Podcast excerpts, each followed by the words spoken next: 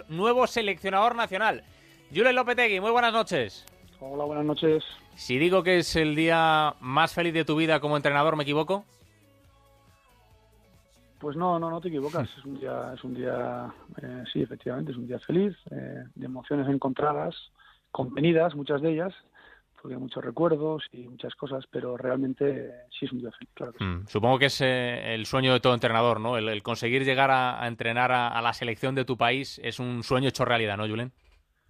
Sí, sí, sí, antes comentaba lo mismo. Yo creo que es un, es un sueño el poder tener la opción de, de entrenar, ya es difícil y el que se haga realidad, pues la verdad que, que, me llena de, orgullo y de satisfacción también, me llena de responsabilidad. Soy consciente perfectamente dónde me meto y, y bueno, pero, pero eso no quita una pizza que sea un día feliz, eh, un día un tanto alterado, pero bueno, pero, hmm. pero contentos. Oye, tienes una gran herencia, la herencia de una selección española eh, campeona, aunque es cierto que los últimos torneos no lo hemos hecho eh, tan bien como queríamos, pero esa herencia que han dejado Luis Aragonés, Vicente del Bosque, es una herencia de una España campeona, una España que quiere ganar, Julen.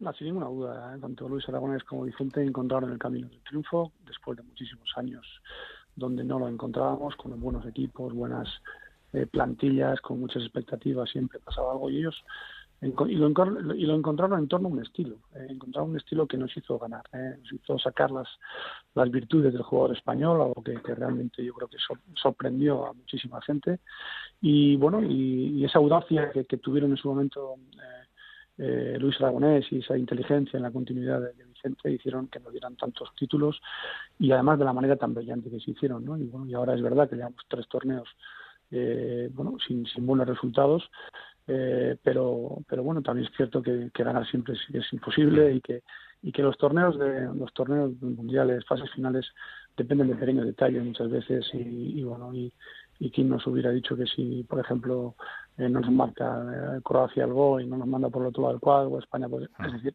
siempre hay pequeños detalles que influyen y, en este caso pues fueron de manera negativa, pero pero para nada. España yo creo que, está en, el final de nada. Creo que España tiene muy buenos jugadores de presente y muy buenos jugadores de futuro. Y bueno vamos a tratar de, sacar ese provecho de, esos jugadores que conocemos y en los que creemos. Mm, es evidente que tenemos un gran grupo, que tenemos una gran selección, como tú dices, jugadores con presente, jugadores con futuro, pero sí que Julian a lo mejor, ya sabes en España cómo somos de exigentes y ahora eh, como hemos ganado queremos ganar siempre y eso como tú dices eh, no puede ser y a lo mejor deberíamos reconocer también que ya no somos tan guapos como éramos, ¿no? Que tenemos un gran equipo, tenemos una gran selección, pero es que en algunos puestos hemos tenido a los mejores, mejores, mejores del mundo y, se nos han ido yendo. No, no, podemos tener, aunque queramos tener esa exigencia, igual no podemos tener tanta, ¿no?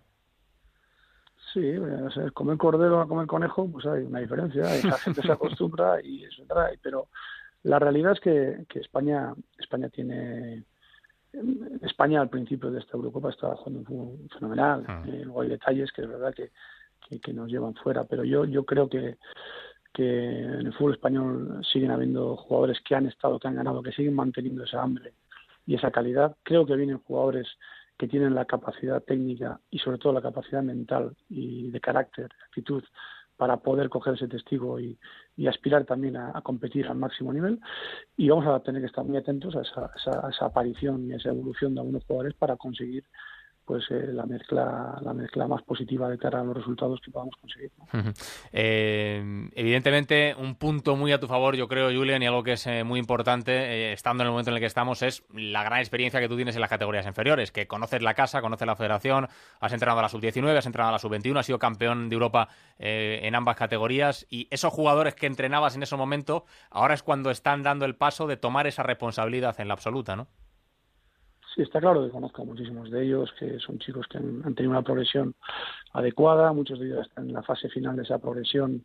Un jugador nunca deja de, progresar si quiere, pero, pero sí están ya en la aparición estelar en muchos de sus equipos y eso es bueno también para la selección española. Y vamos a estar atentos también para, para, bueno, para, para ir implementando a los jugadores que realmente merezcan que sea así.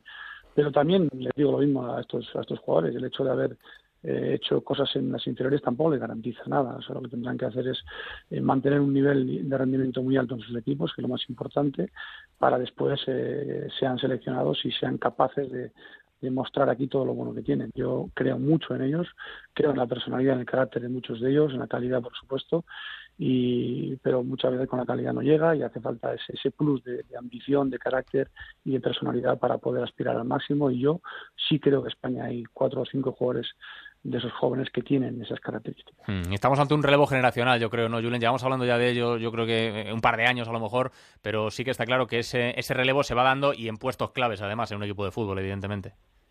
Yo creo que los relevos se van dando continuamente. Ahora, hace dos años, tres años, unos jugadores eh, eh, se retiran, otros aparecen, es la propia esencia del fútbol, ¿no? Es lógico. Y, pero bueno, eh, vuelvo a hacer lo mismo. El carnet de identidad al final no, no hay que mirarlo, hay que mirar el rendimiento del jugador, el compromiso, la actitud, el carácter y, eso es lo que nos va a guiar para poder eh, tomar las decisiones eh, de, de, hacer las, las convocatorias y posteriormente las alineaciones, claro sí. Mm. Eh, se lleva hablando mucho de, esa transición dulce, sobre todo en la, en la portería, que quizás ha sido el, caso más polémico en la última Eurocopa, ¿no? Con la titularidad de David De Gea y la, suplencia de Iker Casillas. No te voy a preguntar si vas a llamar a Iker o no, porque evidentemente es algo que creo que todavía no sabrás, pero eh, tú le has tenido como, como técnico en el, en el Oporto. yo creo que Iker Casillas todavía puede aportar a esta selección española, ¿no, Julen? Bueno, Iker lo conozco muy bien, estuvo conmigo en el Oporto, por supuesto y que eres, me han preguntado varias veces y contesto lo mismo, y que eres un jugador español, está, es, seleccionable y, y, si él está bien, está en condiciones, pues decidiremos en su momento qué hacer con él, también viendo a sus compañeros. Entonces, cuando llegue el momento tomaremos la decisión de qué porteros son los que tienen que venir a esa primera convocatoria. El 1 de septiembre es el primer partido, tu debut ante, ante Bélgica. Días antes tendrás que dar esa lista. ¿Vamos a tener muchos cambios? ¿Tienes alguno ya pensado en la cabeza o todavía pronto? Te soy sincero, todavía no todavía no tengo, tengo todavía no, no, no, he pensado en la lista. Tenemos que parar, reposar un poquito todo esto y a partir del lunes o martes, ya juntándonos con el equipo, empezaremos a estudiar eh, bueno, el primer planning de, de pretemporada, dónde vamos, que hacemos para ver los máximos jugadores posibles y luego poco a poco ir perfilando esa lista. Eh, ese 1 de septiembre partido ante Bélgica, luego el 5 de septiembre el encuentro ya primero de clasificación ante Liechtenstein, luego 6 de octubre partido ante Italia. Ese va a ser especial, ¿eh? Después de la Eurocopa, Julen. Y, Albania. Y Albania también, sí, sí, sí, correcto. Albania y fuera de casa que, es complicadísimo, ¿eh? complicadísimo. Un equipo que ha demostrado eh, en la Eurocopa que, que, bueno les ha costado a todo el mundo, les ha costado un montón ganarles, un equipo muy competitivo eh, con muchas reminiscencias italianas a nivel de entrenadores, a nivel de todo. Y yo sí recuerdo el partido de la sub-21 de jugar ahí, son durísimos. Mm.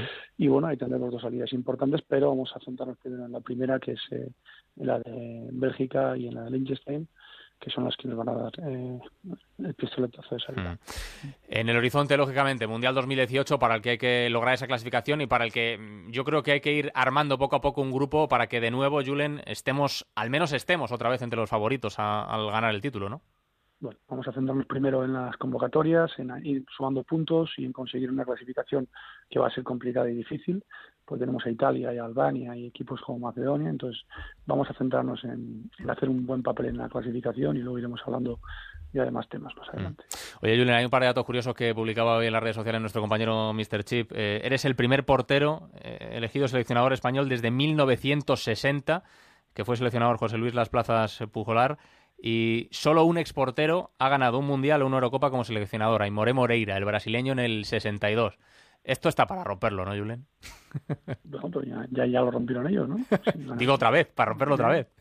bueno, bueno. trabajaremos para que las estadísticas sean mejores, siempre. ¿eh? Claro que sí. Julen, eh, enhorabuena y lo dicho, a trabajar, que estoy seguro que va a haber trabajo, que lo vas a, dar todo y a partir de ahora somos todos de Julen López y somos todos de la selección, ¿eh?